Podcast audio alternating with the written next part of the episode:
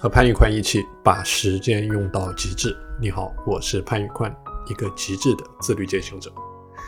今天和你分享的内容叫做“自律的思想指导自律的行动”。我们说，自律的思想呢，它指导着自律的行动。你改变思想，你就是改变自律，你就是改变人生。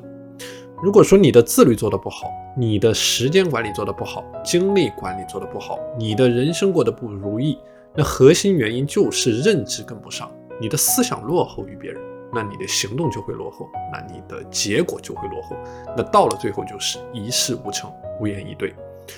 如果你留心观察的话，你会发现这个世界上所有的大佬，一定都是把时间利用到极致的人，比如说刘强东，比如说王健林，比如说雷军。所以，如果您想要变得富裕，您就必须要改变浪费时间和不自律的习惯。你要获得正向的反馈，去明确做事情的一个优先顺序。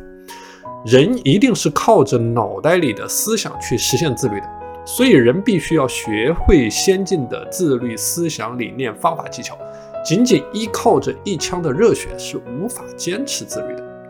自律的底层逻辑叫做内在驱动力的搭建。我们说极致的内在驱动力呢，它蕴含着极高的能量，能够让你逢山开路、遇水搭桥。自律的方法论叫做时间管理和精力管理。精力最旺盛的时候，你的动力最足，应该用于更高价值的任务。如果你只是盯着最重要的青蛙和任务猛干、拼命干、死磕到极致，那么有了这样的精神，你就可以把任何事情都做成功。而经历而进入到经历的低谷期呢，你要学会顺势而为，用适宜的方式去管理低效的时间，从而实现单位时间利益的最大化。那么，当我自己还不会高效自律的时候呢，每天下午的时间管理曾经是我二十四小时时间管理当中最薄弱的一环。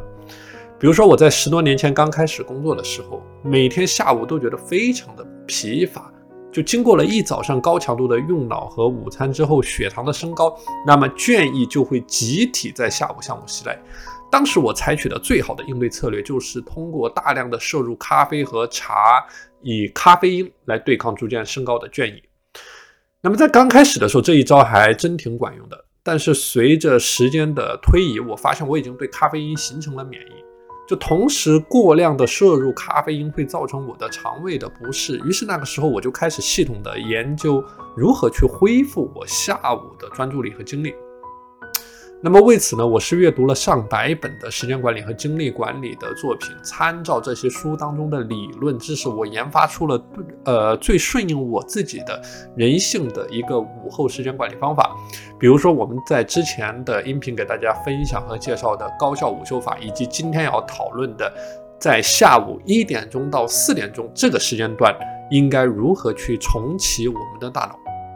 那么这里呢，给大家分享四点具体的干货。第一点叫做更换内容工作数，就是你要避免长时间从事同一种形式的工作。你可以在工作中间穿插不同的工作形式，比如说互动式的、讨论式的、动态的工作。比如说一个六十分钟的常规会议之后，你可以安排一个电话的会议，以保持大脑的兴奋程度。那么第二点呢，叫做运动数。就是你可以做一些简单的运动，比如说深蹲，去提高多巴胺，去这个提升去甲肾上腺素的分泌，去提升你的专注力和工作效率。那么第三点呢，就是我们经常说到的番茄工作术，就说你专心工作二十五分钟期间，避免包括手机等一切外部信息的干扰，然后你休息五分钟。休息时你要避免大脑处理视觉的信息，你可以使用嗅觉、味觉、听觉、触觉。比如说，你可以听一段轻松的音乐，你可以去尝一块饼干等等。